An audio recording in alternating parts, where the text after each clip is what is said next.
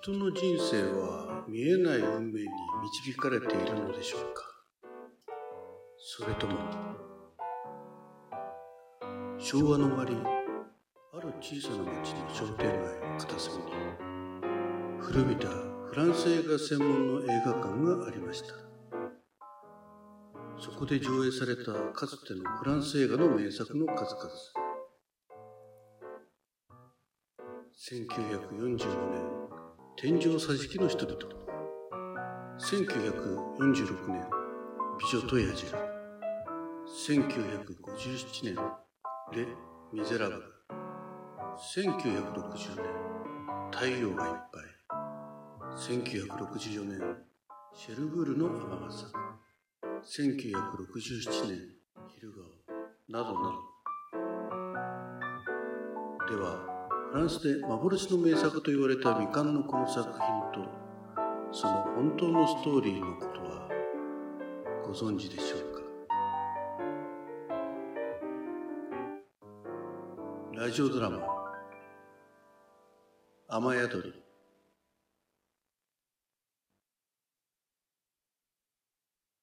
第1話。あの名シーンそして5年前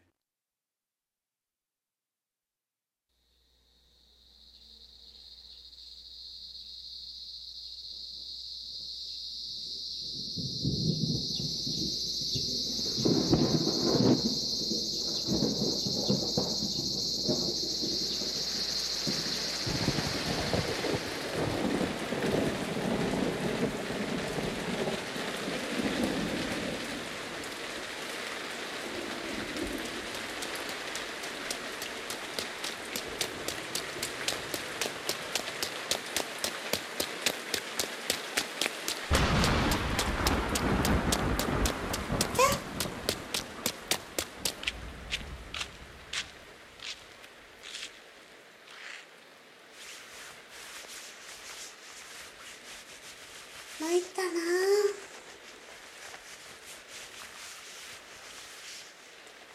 ああ今夜は無理だわ。わあ中までびっしょりじゃん。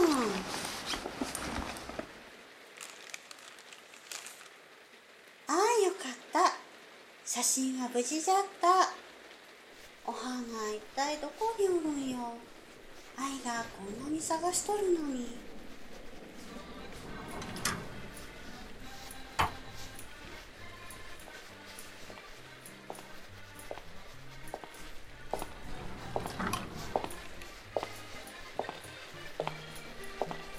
大地の興奮を冷ます雨ですね。え？そのセリフ？あいきなり声かけてごめんなさいね。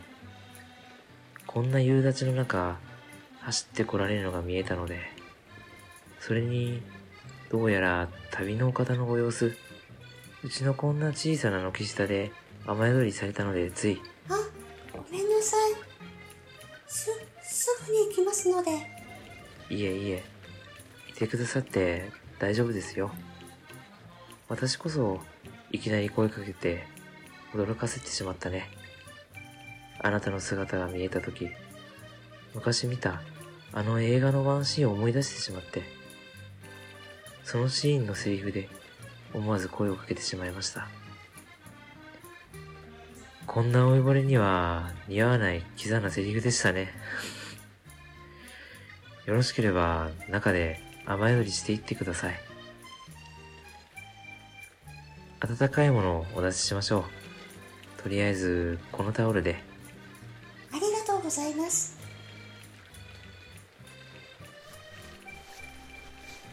一人旅は慣れてるんですけど今回はたまたまマグ用意し忘れちゃってこんなありさまです。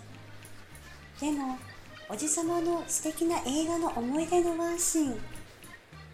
その再現のお手伝いができたって思ったら私のドジも捨てたもんじゃないですね。え？おかげさまで。さあお体が冷えます。中へどうぞ。ありがとうございます。王子様その映画ってもしかして。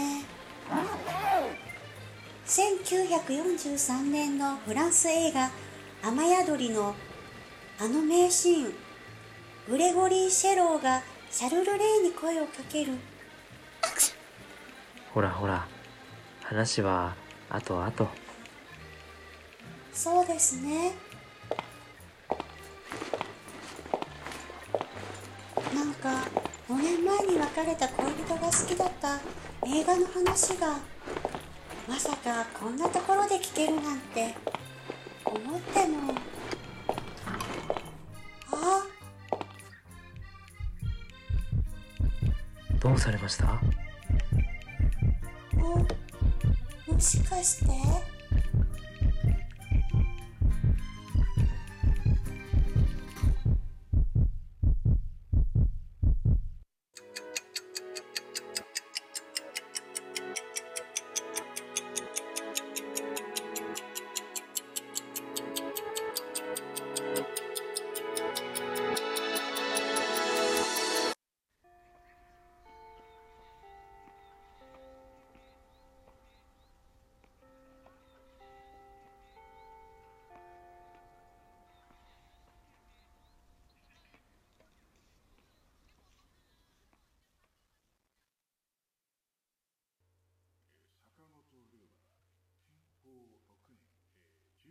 お花何急に？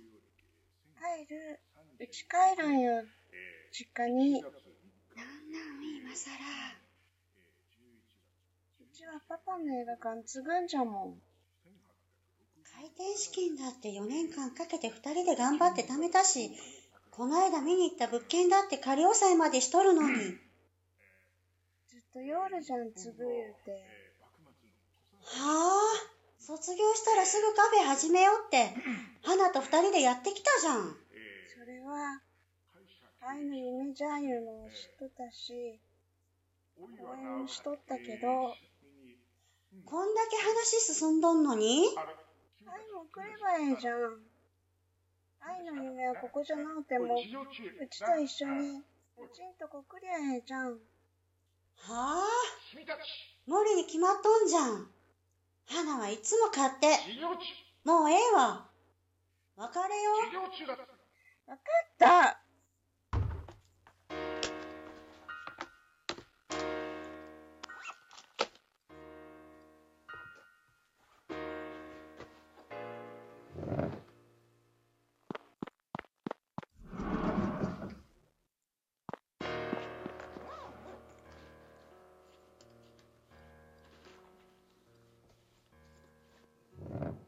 礼します。